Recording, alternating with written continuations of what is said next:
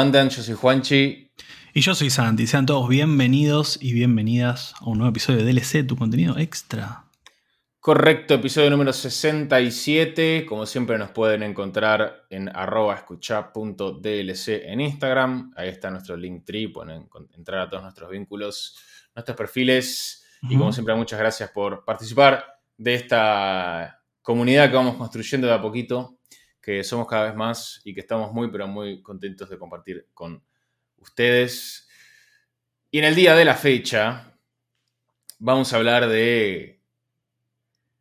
Vamos a, entrar en uno de nuestros, eh, nuestros más recientes tipos de episodios, nuestras más recientes em, secciones, que es la de perfiles, nuestra primera y única creación hasta ahora en esta sección había sido la de Super Giant Games. Vayan, escúchenlo. si, si, no lo escucharon, creo que, salió bastante lindo. Y en el día de hoy vamos a hablar de una persona que hace de la tragedia una obra maestra. Y mm, hace del open source un dogma. Y hace de lo del ejército de una persona, el One Man Army, sí. un estilo de vida. Lucas Pope es el nombre de la persona, o Pope es la persona en cuestión en el día de hoy, y probablemente lo conozcas de obras como Papers, Please y The Return of the Obra Dinn. La tragedia de, de Papers, Please Quizás no es tan trágico su destino porque es un juego galardonado y reconocido a lo largo y a lo ancho de la industria, y no solamente de la industria, sino no solamente en el nicho, sino también en medios masivos de comunicación. La tragedia tiene que ver con las historias que decide contar. La tragedia tiene que ver con quizás una historia, y esto ya eh, no es trágico, sino que es, eh, hablo de la tragedia como en realidad es, una, la historia de un héroe, ¿no? Porque Lucas Pope sale de, la industria AAA, de, de juegos como, como Uncharted, de, compañías como Naughty Dog, y termina dedicándose solo contra el mundo a hacer juegos indies, minimalistas, pixel art y bastante cortos, pero con una visión artística que no decimos nosotros, que es de destacar, sino que ha sido premiada por nuestro amigo personal, Jeff Keighley, o la gente en realidad, porque la gente vota. Sí, la gente vota. Eso dice. Em, y, y, su, estilo artístico es el de encontrar e, e, el, diamante en, en un estilo visual en los videojuegos que se dedica justamente a la austeridad que es lo, pixel, y a paletas de colores que pocos se animan a utilizar, que son paletas oscuras, son paletas poco atractivas eh, en, en otros contextos, que decide contar historias en base a vivencias personales, por lo menos es el caso de Papers, Please, donde nos vamos a meter, por supuesto, de lleno ahora. Sí. Obra, Obradín, por supuesto, no, no porque, bueno, ya vamos a hablar de qué se trata. Sería complejo. Em, pero sí, ciertamente él encuentra en lo cotidiano eh, la tragedia en, en, Papers, Please. En la historia encuentra también la tragedia y a partir de ahí se inspira para crear obras absolutamente indiscutidas. Lucas Pope es un gusto adquirido, quizás, porque no es para todos, por lo menos es mi impresión, que no es para todos eh, lo que él crea. Eh, de hecho, si bien no es para todos, su trabajo ha trascendido los gustos personales porque muchas personas han dicho, bueno, tengo que jugar Paper Please o tengo que jugar Obra Dinn en base a las reviews, en base al, al, boca a boca. Y, salir de el desarrollo de Uncharted y terminar en Papers, Please es cuanto menos curioso. Cuanto menos curioso por lo estético, por lo narrativo, por los temas, los settings, por absolutamente todo, desde cualquier ángulo desde el, cual nos queramos parar. El gameplay, indudablemente. Sí, sí.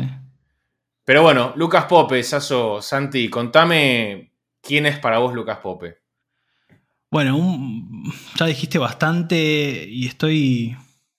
Estoy bastante de acuerdo. Una cosa que sí, igual agrego a la descripción que hiciste es el tema de, del, foco en lo narrativo. Quizás eso es lo que más debe haberse llevado de su experiencia en Naughty Dog, ¿no? O sea, videojuegos, experiencias que definitivamente ponen el foco en contar historias, en crear un mundo, el famoso world building, digamos, que tienen los videojuegos, o, bueno, cualquiera, cualquier historia.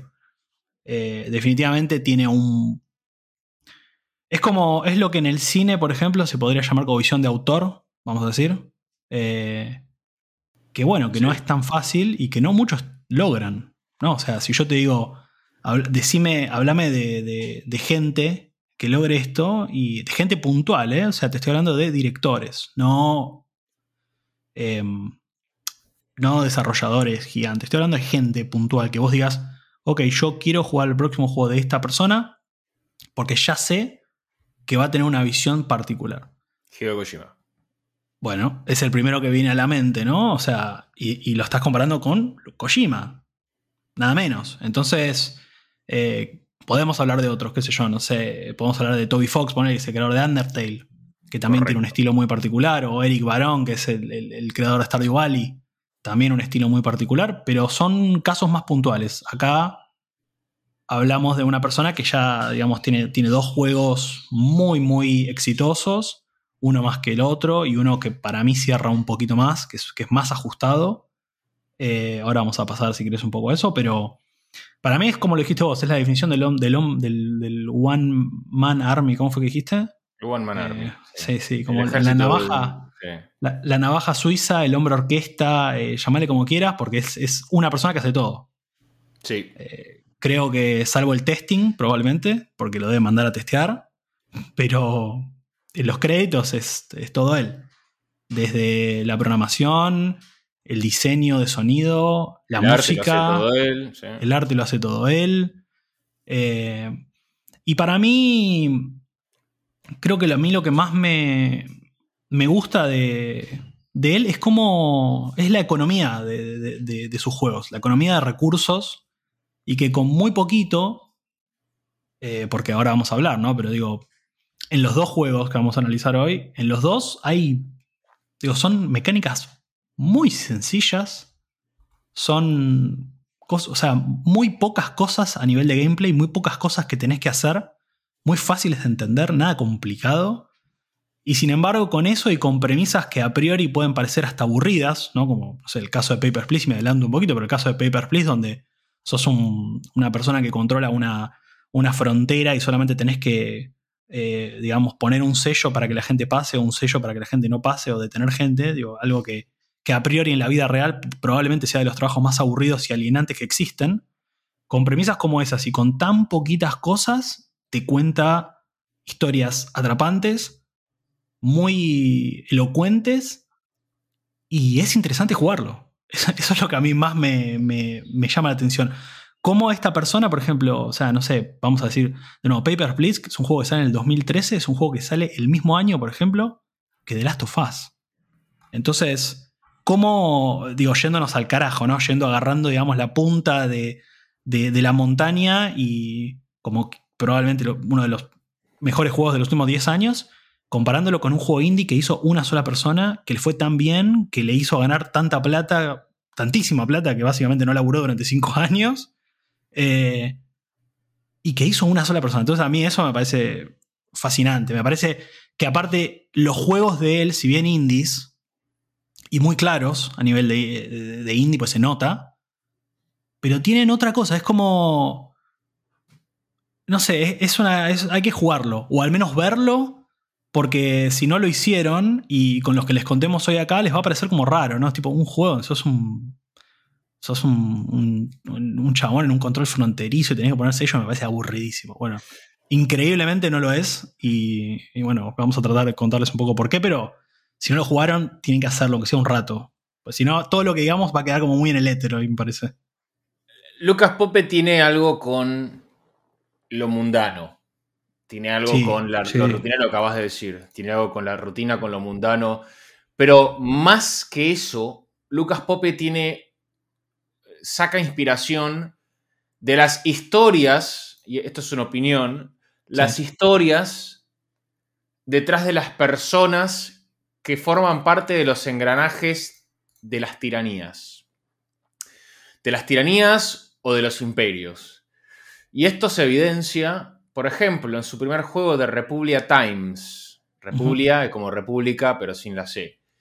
Eh, que en el que jugás como el editor en jefe en un diario llamado Republia Times, eh, en una nación que censura y quiere eh, manipular información para que las personas crean que al país le va muy bien. Comparaciones afuera, de, estas, de, afuera de, este episodio, pero ustedes las podrán hacer seguramente por sí solos y solas.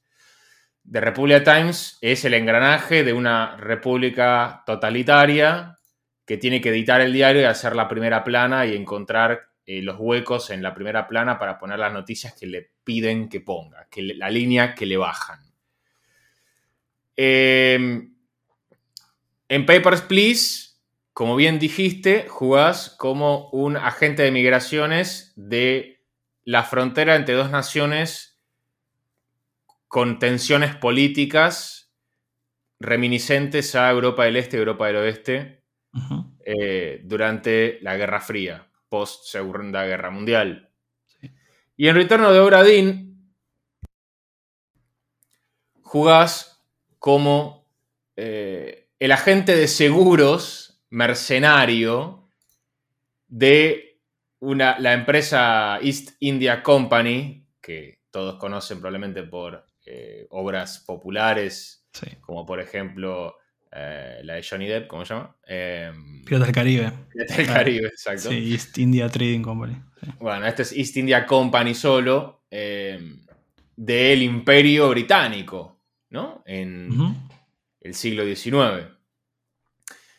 Y así, bueno, no tiene tantos juegos Pope como para hacer, eh, pero digamos seis juegos que tiene, dos nada más en Steam, que son Obradin y Peppers Please tres tienen esta premisa. Después, seis grados de sabotaje, en donde eh, uno trabaja como eh, un investigador que recibe inteligencia sobre una voladura que hubo eh, en una bomba que explotó en un acto de un gobernador y se imputan a dos personas, a un hacedor de relojes eh, y a un apostador, y tiene que descubrir quiénes son los saboteadores eh, entre los ciudadanos inocentes.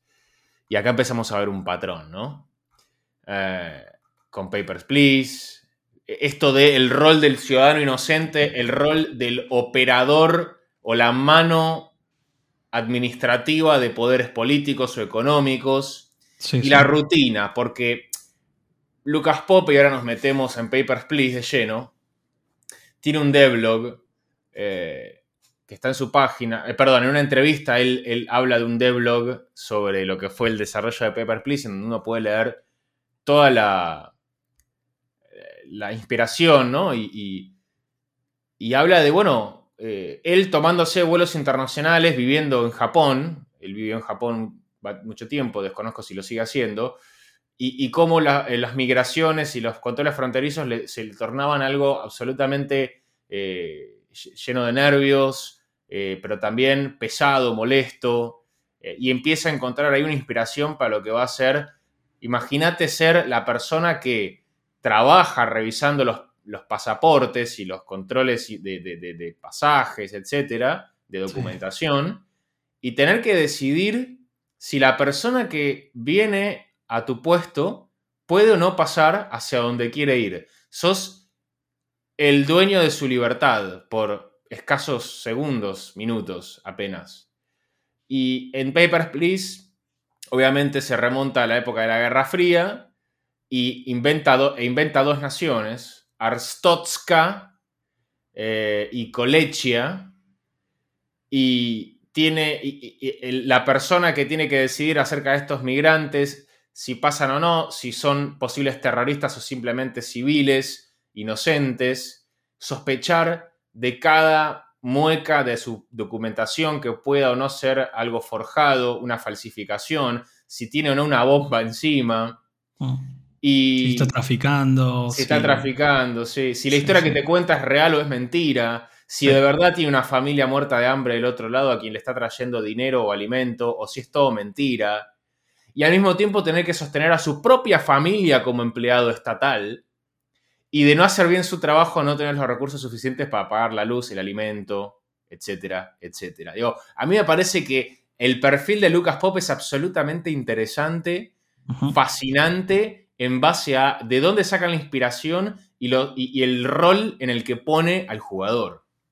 Sí, hay un. Para completar un poco, hay. Eh, ya no me acuerdo cuándo hablamos de esto en algún episodio, en alguno. eh, que hablamos un poco de lo que son los serious games, ¿no? O sea, los juegos. Bueno, no sé si la traducción es directa realmente. Pero bueno, habíamos hablado, creo que en su momento, de Gonzalo Frasca, que es un diseñador uruguayo eh, de videojuegos, que tiene uno de los, sus videojuegos. Bueno, no sé si es uno o el videojuego, no estoy seguro ahora, pero que era septiembre 12, si no me equivoco, y que es un juego con muy poco gameplay, pero con una carga política ideológica muy fuerte y que siempre trata como de ponerte en, eh, en zapatos de alguna persona que tiene una decisión obviamente sobre los demás, pero que tiene muchísimas reminiscencias con alguna situación que pasó en el mundo real, algún atentado eh, o alguna situación bélica, histórica, bueno, parecido a lo que es Papers, Please, ¿no? Eh, creo que era una época, bueno, con lo de Republia Times lo mismo, o sea, Republia Times comparte un poco la dinámica de Papers, Please en el sentido de. Hasta, hasta quizás un poquito de gameplay incluso. Sí, sí, es eh, muy reminiscente eh, Republic Times a Papers, Please. A Papers, Please. Entonces, definitivamente creo que era una época particular porque Obra no va, no sé si va tanto por ese lado, no tiene una cuestión política tan que prime tanto, me parece, es más algo más fantástico, me parece que es un proyecto distinto. Pero sí, coincido, coincido perfectamente. 100%.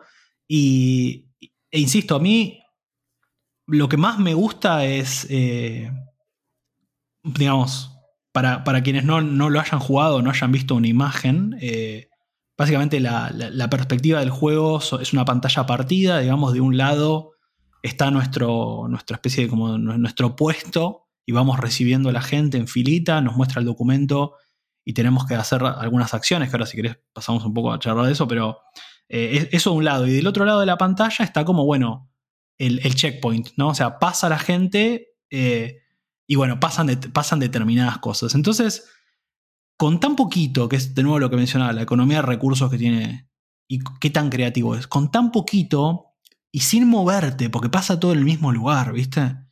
Eh, con tan poquito te cuenta tantas cosas, porque de golpe hay, no sé, situaciones eh, que, bueno, si querés ahora podemos charlar un poco, ¿no? Pero situaciones recontra interesantes que suceden y recontra icónicas.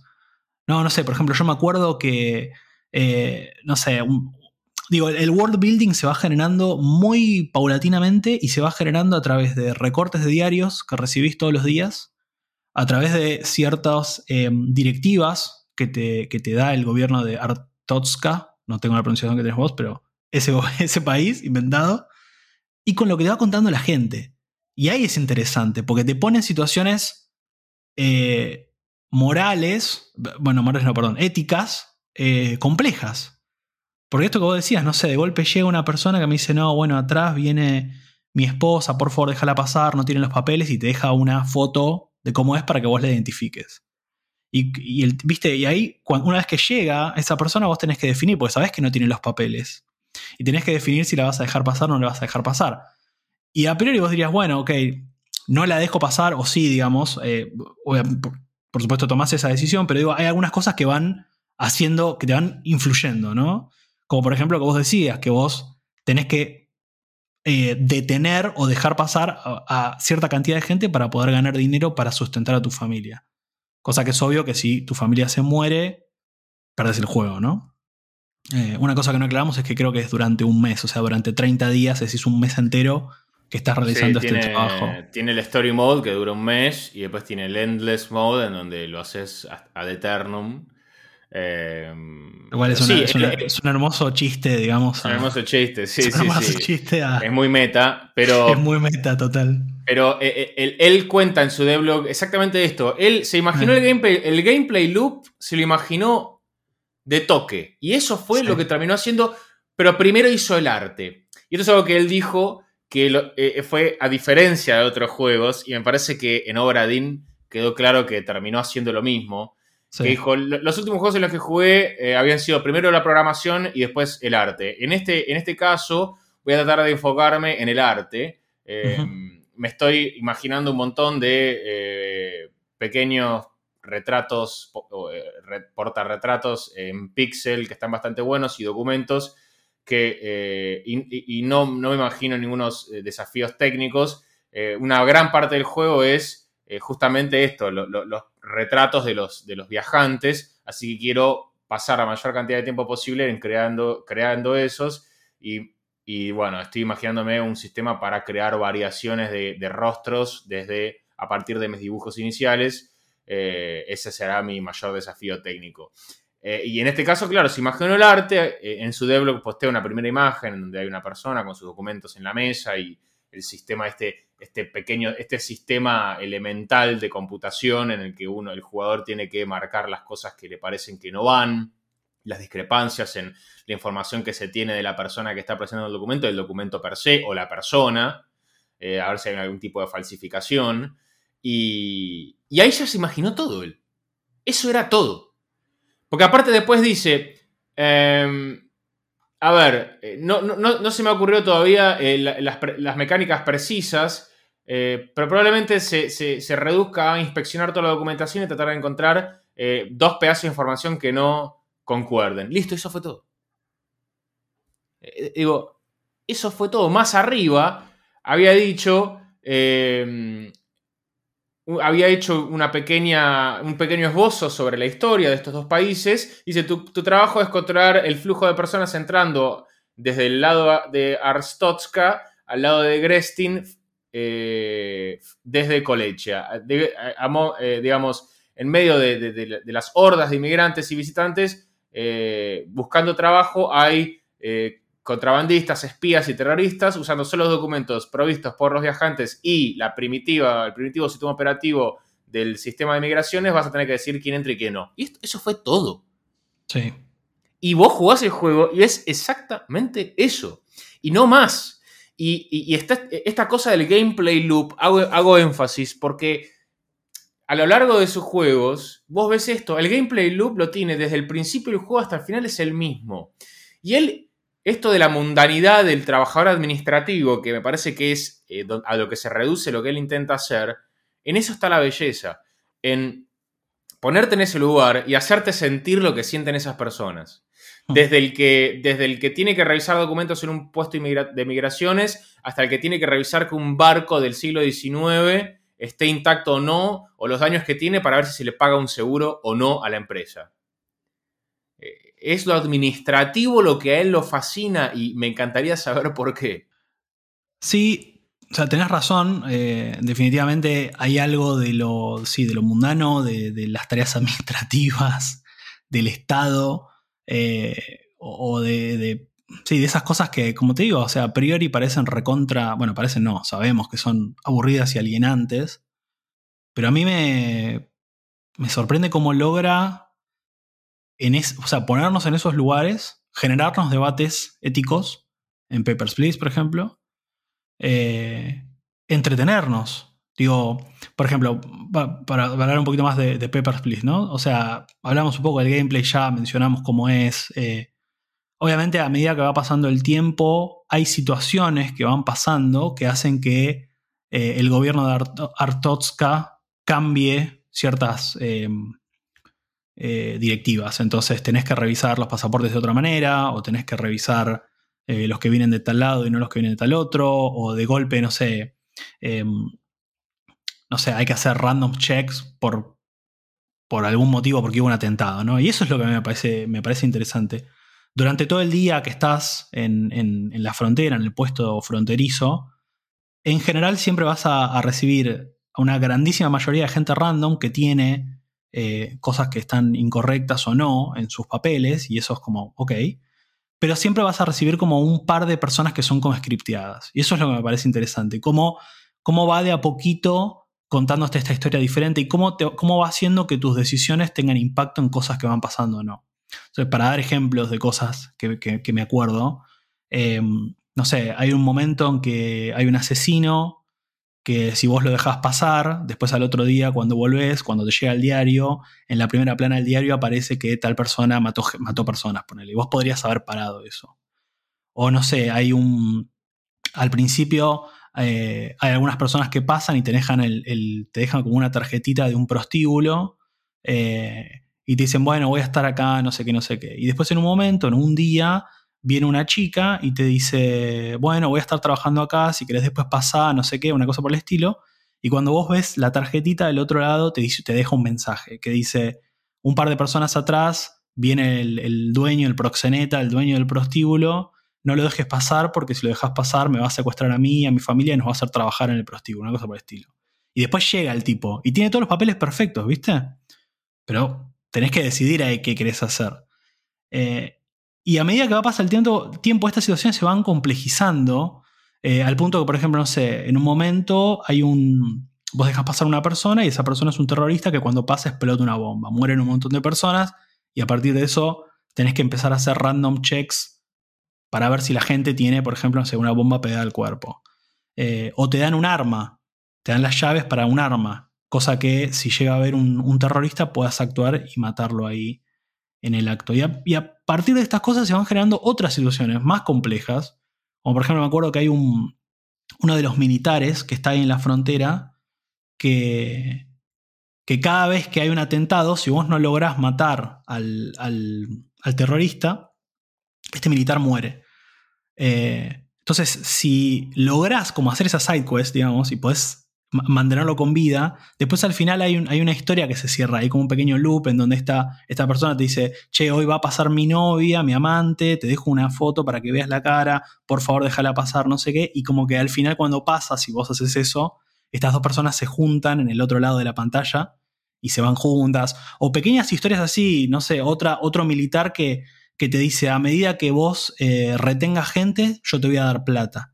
Entonces, cada vez, cada vez que tengas dos personas, yo te, doy plata. Entonces, ahí como que también te vuelve a poner una situación complicada porque vos vas a empezar, o sea, te incentiva a que detengas personas para poder recuperar plata que probablemente perdiste porque te equivocaste al tener que hacer las cosas. Entonces, con muy poquitas cosas que tienen que ver con solamente un poco de texto, te ponen situaciones muy interesantes. Lo mismo con, con esta especie, con esta secta, bueno, no secta, con esta eh, con esta facción, digamos, subversiva, eh, medio Illuminati, que pasan y te dicen, nosotros peleamos por la verdadera Artotska, no sé qué. Entonces ahí como que yo no, sé cómo, cómo, te pasó vos, pero yo cuando vi eso dije, ok, yo estoy, estoy acá con estos. Eh, pero lo tenés que hacer de forma... No, yo me, yo me, pongo en un lugar muy tuerca. ¿En qué sentido? Este tipo de juegos. Yo soy una tuerca, viejo. A mí no me vengan a pedir humanidad. Ah. yo vengo a hacer mi laburo. Vos tuviste el final ese eh, Gloria Totska, digamos, básicamente. O sea. Sí, sí. Está bien. bueno, te perdiste los otros finales entonces. Bueno, pero es que para, tener el resto de los finales hay que volver a jugar todo el loop ese que es bastante, digamos, yo un momento que decir, bueno, listo, no quiero hacer más esto, que es lo que le debe pasar a mucha gente que trabaja eso. Claro. Sin perjuicio. Eh, no, no, obvio, obvio. No, se entiende. Y, mm, y decir, no, no lo voy a jugar de, nuevo entero. Pero. Bueno, pero te perdiste, te perdiste los finales. eh, hay un par de finales buenos. eh, uno, digamos, el, el mejorcito es el que terminás ayudando, digamos, a. Bueno, no me acuerdo cómo se llama ahora. A, los Illuminati y. Y bueno, terminan derrocando al, al poder totalitario en Artotska y. Y bueno, te salvás, por decirlo de alguna forma. Eh, Sí, igual eh, tiene, tiene, es bastante desafiante en algunos momentos. Parece que uno el equilibrio que tiene que hacer entre una cosa y otra. A mí me Sí. pasó, me equivocaba mucho en los chequeos, porque es- también está esta cosa que está a propósito. lo- él en un momento creo que hasta lo dice, es a propósito que es un quilombo todo. Y sí, sí, obvio. Que tenés todos papeles por todos lados, se te arma una, monta una pila de documentos de un lado, tenés el- el- la computadora que, que- que es malísima del otro, que tenés la gente que quiere pasar, que se ve todo, viste, todo gris, todo feo, todo verde oscuro musgo, viste, todo bordó, toda esa, esa paleta, eh, todo a propósito, por supuesto. Y el tipo tiene una visión y la lleva adelante a mi, a mi- a mi punto de vista eh, perfectamente. El tipo, el tipo eh, más allá de que entretiene, su, principal objetivo claramente no es que vos te cagues de risa y estés eh, eh, en, en una especie de éxtasis gay- de gamer. No, no, no, Sí. él te quiere hacer sentir una cosa en particular eh, con un gameplay loop claramente eh, marcado. Eh, me parece que en Obradin es un poco lo cambia porque tiene más shock value, Obradin. Sí. Eh, pero Papers, Please, bueno, Papers, Please fue premiado como. fue premiado enormemente. eh, y. Y bueno, por algo es, es el juego. Por, ¿Por qué es el juego de él y no. Y, y no otro, ¿no? E- Eso es algo que a mí me llama la atención. Bueno, pues si bien Obradin eh, tuvo premios por, por su arte, Papers, Please se llevó eh, notas verdaderamente, a ver, me parece que la, la atención que tuvo por, la- por parte de los medios de BBC News, estamos hablando de sí. BBC News, hace, eh, hace le hace una nota, años. Ah, perdón, Sí. sí, sí. no, no, le hace una nota así hace, en 2014, Claro, sí, por ahí. Eh, habla de un juego tenso, atrapante, claustrofóbico, un thriller.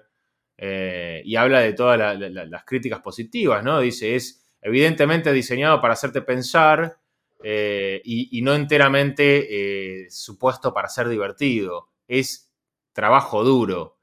Eh, y, y en los BAFTAs eh, ah, eh, fue, un, fue un participante importante de lo que fueron los BAFTAs de, de- ese año. y, y- y- estaba absolutamente extasiado por, esa posibilidad. Digamos, cómo, cómo Papers, Please le generó a, a Lucas Pope todo lo que le generó y una especie de exposición y esto de ser...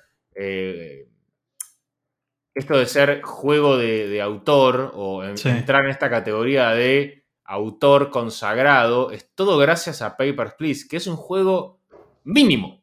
Sí, sí, sí. A, a mí me parece absolutamente impresionante en medio.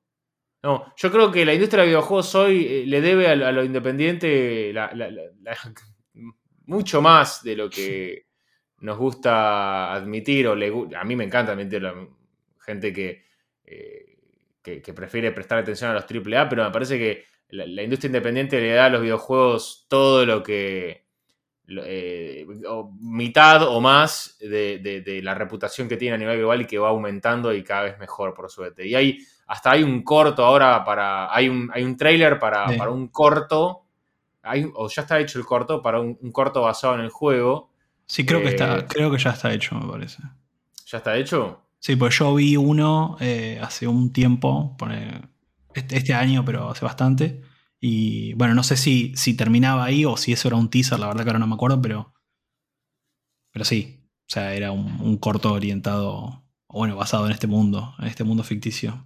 Va, ficticio, no tan ficticio, qué sé yo. Ficticio no tan ficticio. Eh, ganó eh, el premio a la innovación cultural de Matthew Crump. Ganó en los British Academy Game Awards el mejor juego de estrategia y simulación. Porque es, un poco eso, es, simu- es simulación y un poquito de estrategia, pero más que nada simulación.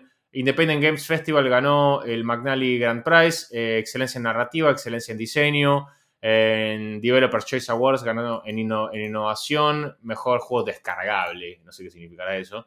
y en más innovador en Games for Change y mejor eh, jugabilidad también en esa misma plaza. Eh, un montón de premios ganó. Y, pero bueno, a ver, a mí, a ver, Paper Please para mí, no, yo lo jugué, no es un juego que a mí me vuelva loco en términos de la experiencia, eh, de jugabilidad, pero sí me vuelve loco eh, la historia de, Pope con este juego, la visión del tipo y eh, su, proeza artística, tecnológica y narrativa. Y, sobre todo el recorrido del juego. A mí eso es lo que Paper Please me genera y lo que para mí, a resumidas cuentas, Lucas Pope me genera. Sí. a, mí me, a mí lo que me pasa con, bueno, con todo lo que mencionabas, ¿no? el hecho de que haya trascendido un poco a lo que es estrictamente los canales de la industria, ¿no? Eh, esto que decías, ¿no? Que la BBC le, hizo una entrevista, o que estuvo en BAFTA, o. Bueno. Eh, qué sé yo, el resto de los premios que leías me parece como más. Más como, bueno, los premios que, que suele dar la industria. Me parece que este juego para mí es como que marca un poco también un momento en el cual los juegos empezaron a despegarse un poquito, o los temas que se tocaron en los juegos empezaron a despegarse un poco de, de lo más común. Entonces, qué sé yo, vos decías, bueno, eh, qué sé yo, un montón de gente que no le da tanto bola a los indies, juega más AAA, está perfecto. Eh, está buenísimo que la industria vaya madurando hacia eso y que tengas de todo para elegir. Eh, está claro que este no es un juego, primero, principal, no es un juego para todo el mundo. Es un juego corto, es un juego muy diferente. Decíamos, ¿no? El mismo año que salió este juego, salió The Last of Us parte 1, o sea, las antípodas. Pero pero no es un juego para todo el mundo, que está perfecto eso. Eh, y es un juego que va más allá de eso, no, no te quiere hacer entretener nada más, te quiere contar algo real, te quiere poner, te quiere hacer empatizar con situaciones específicas.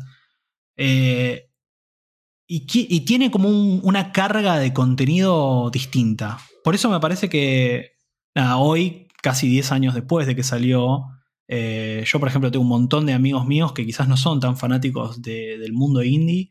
Y sin dudas trataría de que jueguen este juego porque algo te va a generar. son, esas, son esas experiencias cortas. Estamos hablando de un juego que podés jugar en un fin de semana, que probablemente salga a 150 pesos argentinos. Eh, y que para mí el valor que tiene es, ese. Es como, sí, no, no, no, no te vas a llevar una experiencia AAA, no te vas a llevar una experiencia similar a quizás, eh, no sé si vos tenés ganas de viciar algo, este juego no lo vas a viciar, no es para eso, es para otra cosa. Y me parece que ese es el valor que tiene. Y creo que a partir de ahí varios juegos empezaron a salir como este, ¿no? Eh, bueno, por ejemplo, un juego que siempre hablamos mucho acá, que es Journey, no, e, es anterior, digamos, a Paper Please, porque es del 2012, pero hay como toda una, una línea de juegos que son diferentes, que ponen el ojo en otra cosa y que generalmente son de desarrolladores, digamos, unipersonales o de estudios muy chiquitos que tienen ganas de contar algo diferente, que no todos los juegos tienen que ser solamente para entretener, cagarte a tiros, sino que pueden contar otras cosas. Este me parece que es el ejemplo eh, más acabado de esto, definitivamente. Eh, que todo está puesto en contarte estas historias chiquitas, en crearte un mundo con tan poquito. A mí me parece magistral, realmente me, encanta y a medida que obviamente vas conociendo a Lucas Pope vas entendiendo un poco más, ¿no? Em, en, el, en, el, arco opuesto igual de, esto, y, quizás acá podemos hablar un poco más de, de, Obradín, eh, a mí Obradín lo que me pasa es que eh, veo claramente que el, el, foco, digamos, de Lucas Pope estuvo más puesto en, lo artístico y en lo fantástico.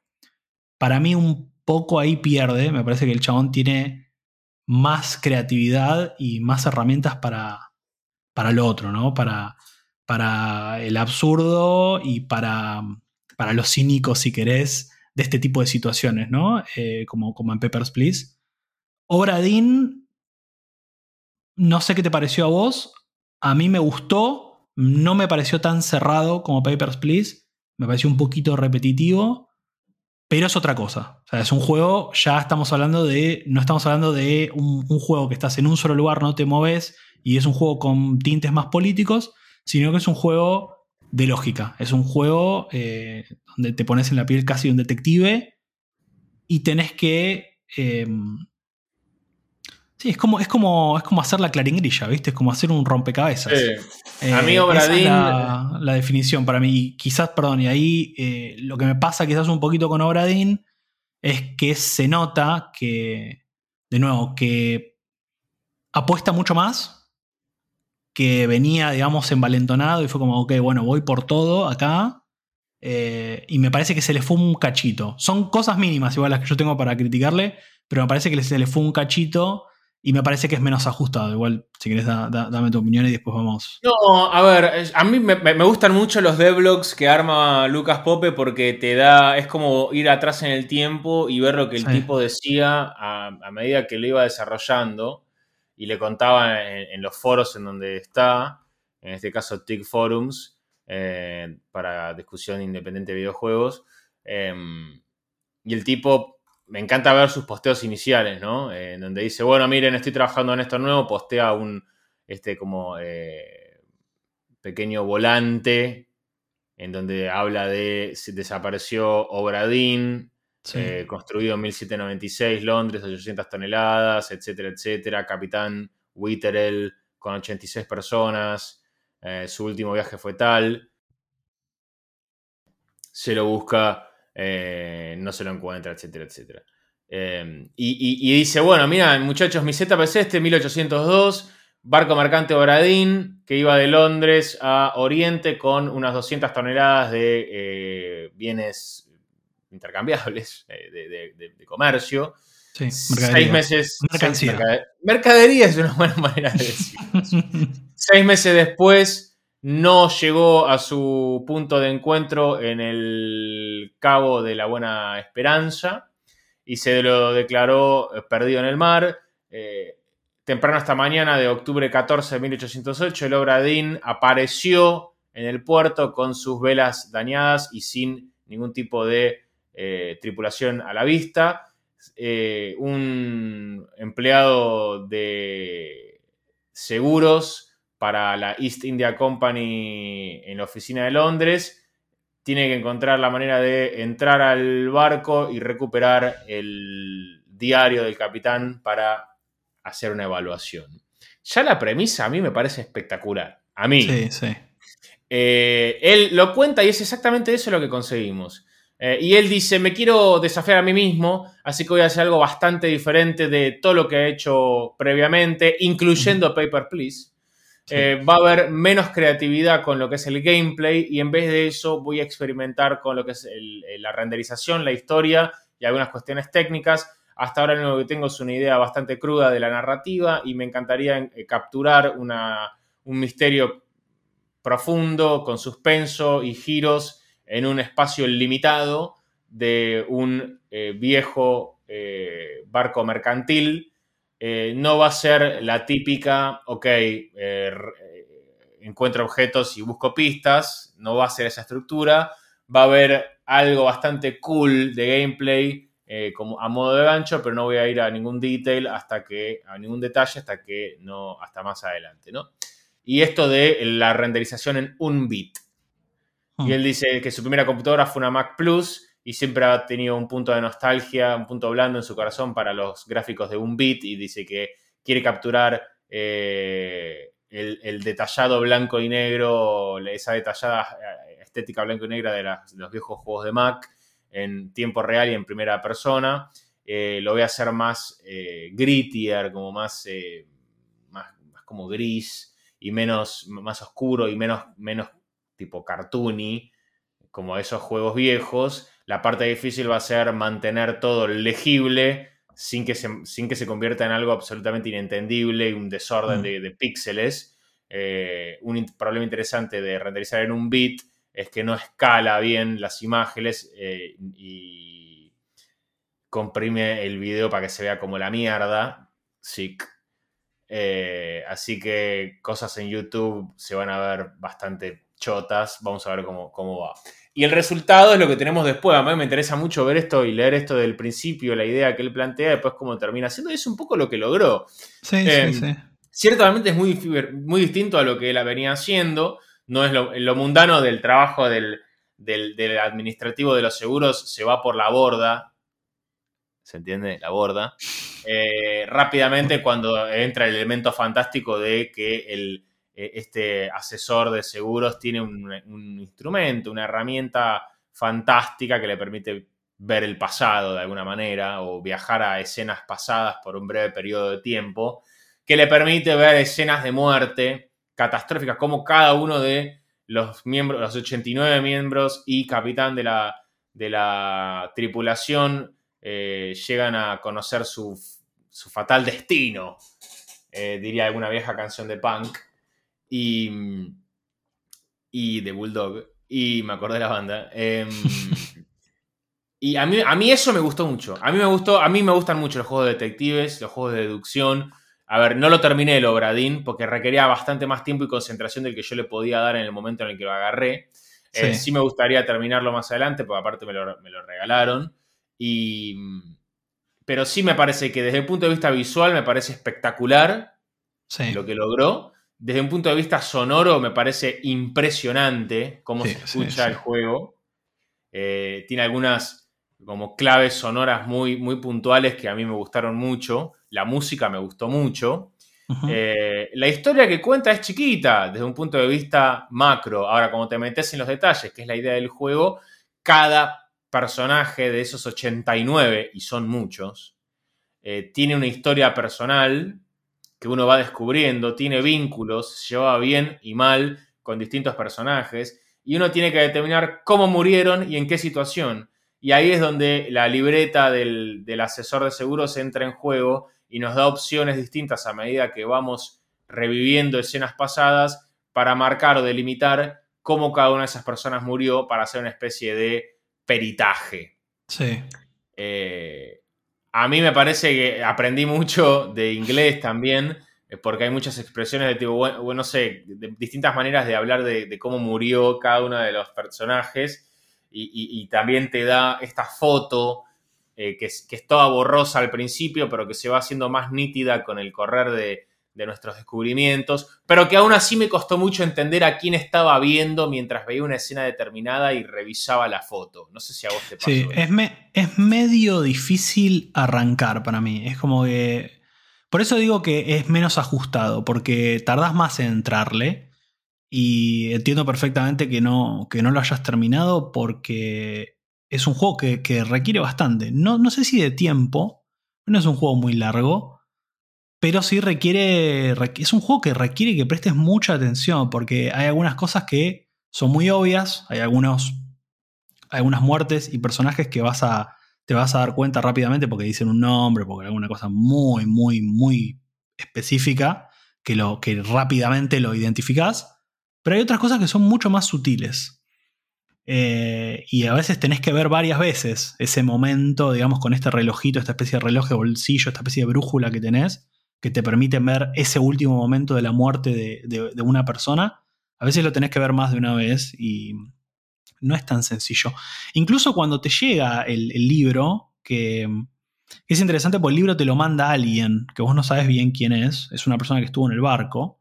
Eh, y bueno, ese es, un, es un gran momento para identificar quién es la persona que te lo manda, porque dentro de las diferentes posibilidades que hay, hay una posibilidad que es, está viva esa persona.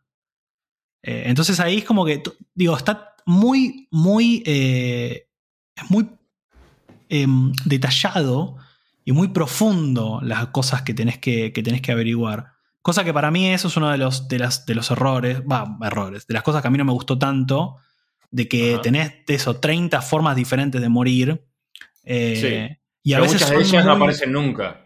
Sí, o, muchas son muy. Eh, pero está a propósito eso, te pone una lista de posibilidades de muerte y vos tenés que decir cuál es, pero muchas veces ninguna de esas es utilizada nunca y están para distraerte. ¿no? Sí, o bueno, esta que te digo, hay personas que están vivas. Entonces tenés que haber visto todas las muertes para decir, che, ¿estas personas dónde están? Tenés que... Es un juego más largo de lo que nos tenía acostumbrado. Sí, sí, es, es, más largo que Paper Please y Paper Please lo, capaz que lo podés terminar en un día, digamos, si, si sos veloz con, con todo eso, pero... hay manija. Sí. No, bueno, pero este tiene... este necesita que sí o sí estés prestando atención. Me parece a mí, me hace acordar mucho a, los momentos, bueno, perdón, y no solo prestar atención, sino eh, para mí, no sé cómo lo jugaste vos, pero yo tomé algunas notas. Eh, es un juego que. Y había que tomar notas, sí. requiere que tomes notas. Eso es lo que te digo, no tenía el tiempo suficiente. Claro. Es que es por eso te digo, es para un momento específico. Es, es. Para mí me hace acordar a los juegos viejos, a los juegos cuando éramos chicos. Que, que bueno, que decís, ok, voy a, a este. No tengo, la, no tengo la urgencia de meterme con otro juego. No hay tanto, digamos, en la, en la góndola. Entonces puedo dedicarle dos meses a este juego. ¿Viste? Eh, me parece que ahora un, poco lo que, nos, lo que nos pasa y es como, bueno, dale, lo quiero terminar rápido porque quiero jugar a otro que ya tengo en, pista o, si no me engancha en las primeras dos horas, me digo que ya lo voy, lo voy tirando porque hay tanto para jugar que no me molesta. Eh, me, hace acordar a eso, me hace acordar a momentos en los cuales eso, teníamos que tomar notas, había que tomarse el tiempo, me parece que es un juego que no se puede jugar de un tirón, pues si lo juegas de un tirón te vas a aburrir o te va a parecer repetitivo porque, digamos, sí, le tienes que poner mucha, mucha onda. Es un juego para quizás. A ver, yo lo, ¿sabes qué pasa? Lo identifico como un juego que es re para mí. Sí. Pero que no, no lo agarré en un momento en el que estuviese con, la energía. Entonces lo agarré así medio al, voleo. Sí. Y, lo dejé relativamente rápido, pero, pero sí identifiqué todos los elementos de un juego que a mí eh, me interesa. Mira, yo a mí eh, me hizo acordar mucho eh, varias cosas, ¿no? O sea, más allá de lo que es el partido artístico, que si querés después charlamos un poco más, pero, pero a mí me hizo acordar mucho a la serie de, Sherlock, la, creo que es la más reciente, digamos, la de Benedict Cumberbatch. sí. Sí, que. La de la BBC, si no me equivoco. Era. Sí, no me acuerdo quién. quién la de Benedict Cumberbatch, sí. Sí, me acuerdo quién, quién, la producía, pero me hacía acordar mucho a eso porque tenía como una forma bastante similar de, lo que sucede o de lo que, sucede, de lo que sucedía cada vez que en el juego, digamos, usás la brújula esta para, para poder ver esta especie de render en 3D en el cual te podés mover alrededor y podés ver desde diferentes ángulos qué es lo que está pasando en esa situación. Me hacía acordar como un poco a eso. Eh, y, mm, y nada, me, parece que es un. O sea, para la gente que le gustan, digamos, los juegos de ingenio, los juegos de. Porque es un, es un juego 100% de ingenio, o sea, de ingenio, Te podés mover, digamos, porque vas, estás adentro del barco, te vas moviendo. De movimiento, tenés libertad de movimiento ahí, pero me parece que no le suma, no diría ni que es un walking simulator ni ninguna cosa por el estilo, diría que es un juego de ingenio. Eh, me hizo acordar mucho al Portal en, momentos, digamos, donde tenés que descubrir la forma de vincular dos cosas para poder seguir. Me hizo acordar mucho también a los juegos de, de Ace Attorney también. Eh, nada más que bueno, este es como un juego un, poco más largo. O sea, Ace Attorney, me acuerdo, bueno, lo jugué hace muchísimo, no, no, seguí jugándolo mucho, pero me acuerdo que estaba como más dividido, era como un poco más fácil de entrarle. Este es como un gran rompecabezas gigante y bueno, entiendo que, si no tengas el tiempo te cuesta entrarle. Por eso digo que eh, requiere mucha paciencia, ¿no? Requiere que, te, le dediques mucho tiempo, que tomes apuntes, tiene muchos detalles, hay un montón de muertes que son parecidas o no, no parecidas, pero qué sé yo, no sé, una persona que se cae al, se cae al agua. hay una muerte que es se cayó al agua. Se cayó, se cayó por la borda. Y hay otra que es ahogado. Entonces, a veces no es tan, no es tan evidente. Eh, y yo no sé, la verdad, no, no sé si, si el juego, digamos, detecta o, tiene, digamos, la inteligencia suficiente para decir, bueno, que son parecidas, te la dejo pasar ahí un margen. La verdad que no lo sé. Pero hay algunas que no, no son fáciles. Eh, hay una parte eh, en, que se da en la, en, la parte de los cañones del barco, que hay muchas personas como que los cañones empiezan a disparar. Sí, sí, porque estaba el, Kraken. El Kraken. Hay muchas personas que, empiezan a morir, digamos, hay varias que mueren o por disparos o varias que mueren aplastadas. Y ahí no sabes si es porque eh, el Kraken les pegó y los mató, que hay una forma que es esa, tipo morir de un golpe de una bestia, o si porque lo, aplastó el, el cañón y aparte no solamente tenés que, identificar cómo murieron, sino también o sea, si murieron, por ejemplo, por un disparo de un arma de fuego, ¿quién fue el que disparó el arma de fuego? Sí, y, los diálogos a veces son complicados de entender por el, acento de, primero, Old English que usan. Sí, sí. Eh, y, es difícil entender, okay, ¿a, quién, a, quién se está refiriendo acá? ¿Quién es?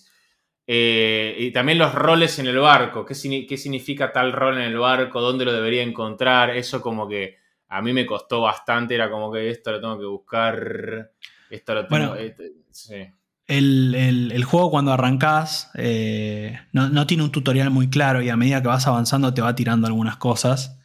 Pero sí, tenés que combinar muchas cosas para, poder llegar a, identificar quiénes son las personas a veces. Porque es como decías, vos tenés unas fotos, que en realidad son unos sketches que hizo un artista que estaba en el, en el barco. Eh, por otro lado, tenés la lista de los tripulantes, que no son 89, son 60. No sé si eso evidentemente capaz lo cambió pero son 60 al final. Eh, y, después tenés, o sea, la lista de tripulantes, los sketches, tenés... Em, ¿Qué otra cosa tenés para identificar? Ah, bueno, y después tenés un mapa del barco, de los diferentes, las diferentes cubiertas del barco. Entonces a veces, por ejemplo, me acuerdo en algunos, en algunos recuerdos, eh, de golpe recorriendo la escena, vos tenés obviamente la muerte en primer plano, pero después podés recorrer la escena y tenés que recorrerla para tener más pistas. Entonces de golpe ves una persona saliendo de un, eh, de un camarote. Entonces, si vos vas y buscas en el mapa, a ver el camarote ese de quién es. Bueno, es el del segundo capitán. Listo. Voy a buscar al segundo capitán. Ok, ya tengo identificada a esta persona. Y eso capaz no tenía absolutamente nada que ver con la muerte que vos acabas de ver.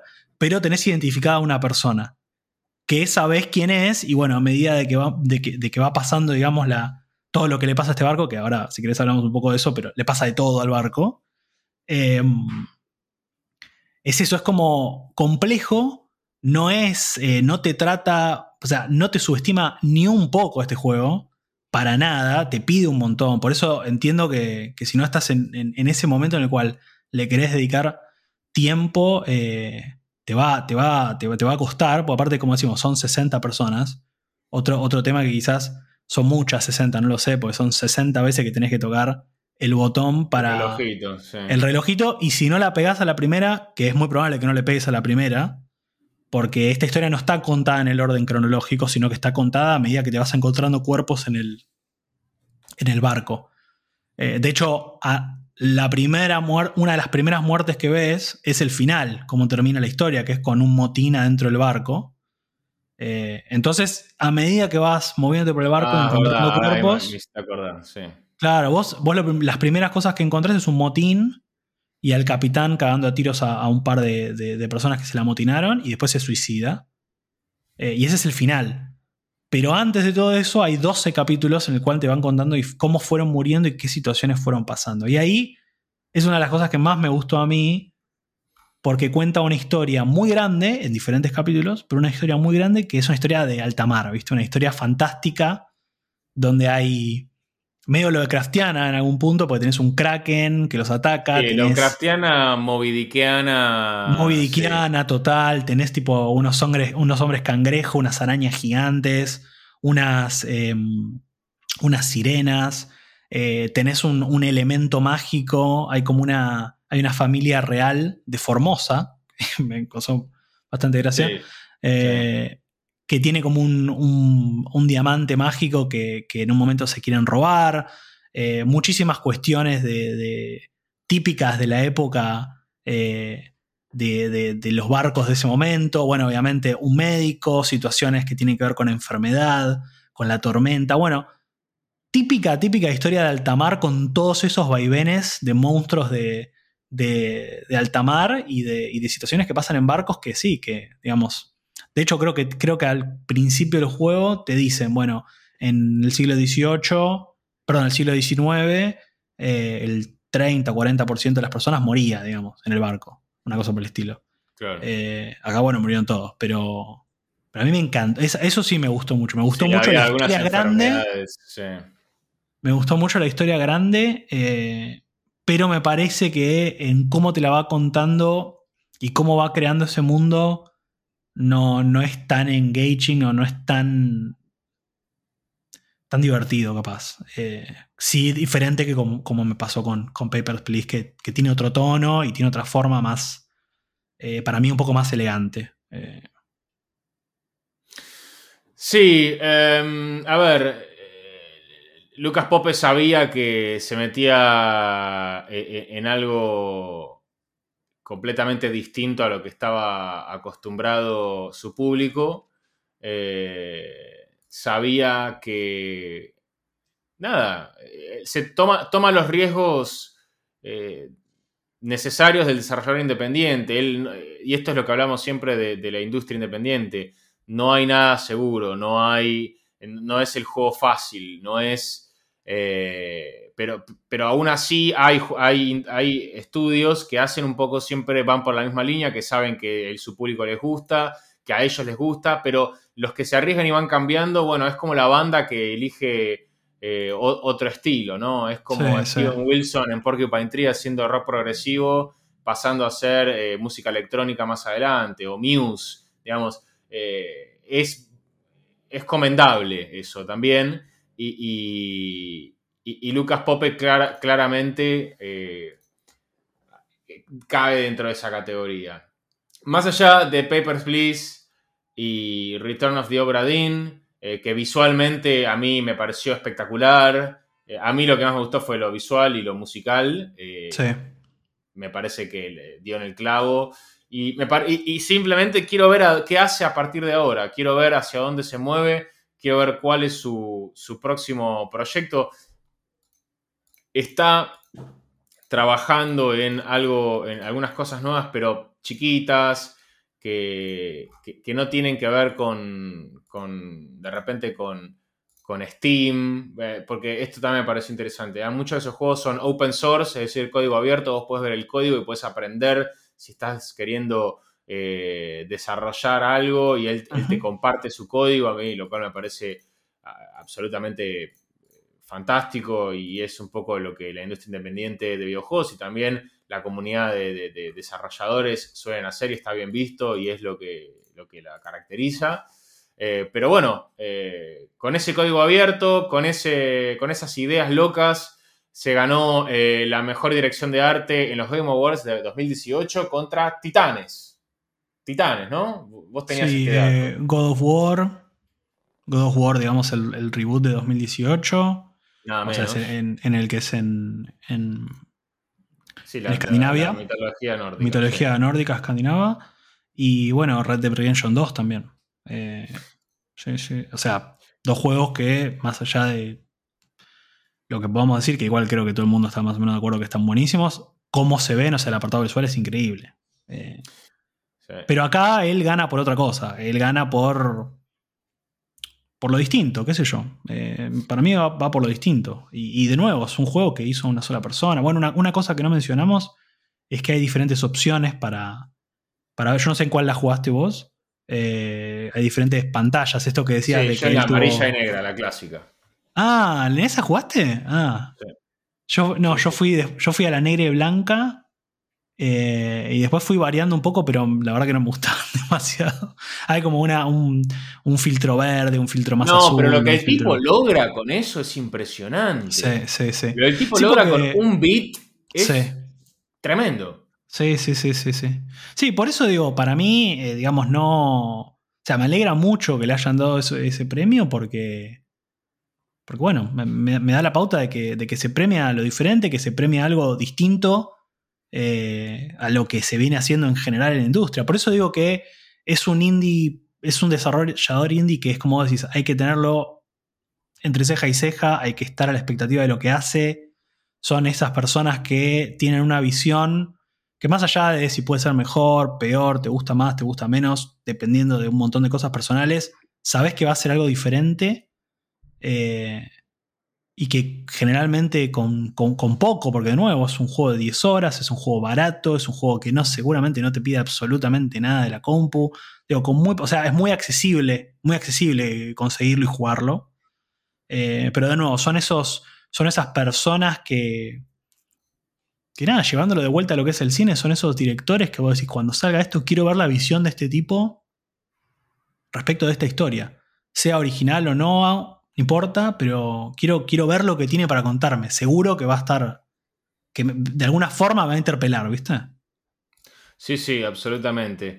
Em, y no fue a, nosotros nada más que nos resulta eh, interpelante, sino hasta los grandísimos medios que le han puesto eh, puntajes como 9.2 en IGN, Amazing.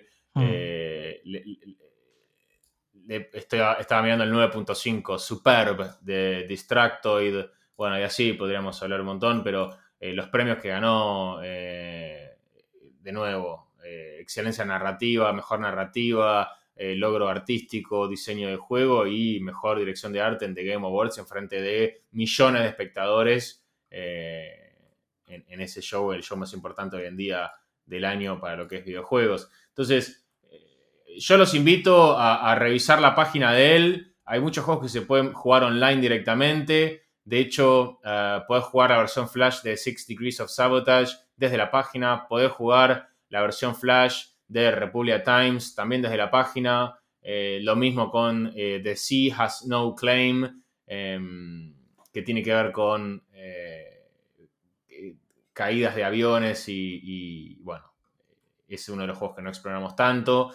Unsolicited lo, también lo puedes jugar online. Y después, bueno, Papers, Please y Return of Obra por supuesto, no, no se puede jugar eh, puedes bajarte la beta, de la misma manera que puedes bajarte eh, la beta de Obra pero son juegos que ya están en Steam. Y está trabajando uno que se llama Mars After Midnight o Marte después de la medianoche, eh, que es un centro de soporte para la comunidad fuera de la colonia, también en un bit. Solamente dice la sesión de hoy de 1 am a 5 am, manejo de ira para cíclopes solamente pueden entrar eh, marcianos calificados. Hmm. Y mm, también un beat y que está jugando, lo está, lo está trabajando para Playdate, que lo voy a googlear en vivo porque quiero saber qué es. Bien. Em, ah, es una consolita. Es una consolita de manos. ah, es la que tiene la, la, que tiene el, cosito para girar como un dinamo a la derecha, ¿esa? Exactamente. Sí, ya sé cuál es. Sí, sí. Bueno, lo hace para, para, esa consolita. Em, bien, bueno, hasta aquí entonces hemos llegado con eh, el perfil de Lucas Pope o Lucas Pope. Eh, crack absoluto, un, desarrollador especial, un tipo, un distinto, un distinto sin dudas, eh, y que quiero ver qué más hace para las grandes masas, porque claramente Mars After Midnight no es para las grandes masas, es para Playdate, los juegos que están solamente online que no están promocionados en Steam, claramente no son para el público masivo, pero sí Obra y Purpose Please. Quiero saber qué hace después. Les vamos a dejar los links para los devlogs, para la página de él también, para que, para que revisen si les interesa. Y nada, Sasso, ¿vos tenés algo, Santi, tenés algo más para decir? Eh, no, la verdad, o sea, si no los jugaron nunca y, nunca, y nunca los vieron, eh, realmente denles una oportunidad, aunque sea miren en YouTube. Eh, son juegos de nuevo accesibles, muy baratos, juegos para jugar un fin de semana que requieren, igual eso tenganlo en cuenta, o sea, requieren paciencia y tiempo para engancharse.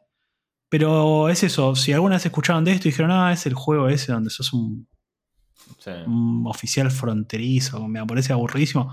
Denle una oportunidad, realmente es, es una experiencia bastante interesante. Eh, no es, de nuevo, no es lo que, lo que uno pensaría por el juego indie es, para mí es una cosa diferente. Habría que. No, solemos ponernos muy, muy quisquillosos con la categoría nosotros, pero eh, tiene como su categoría particular, me parece, Lucas Pope. Eh, y nada, eso, traten de darle una oportunidad porque, de nuevo, el apartado visual y sonoro, que acá no lo podemos reproducir, eh, nada, no, no, tienen que verlo por ustedes mismos, porque realmente es increíble, es increíble que lo haya hecho solo una, solo una persona. Eh, lo cual lo hace para mí todavía mejor.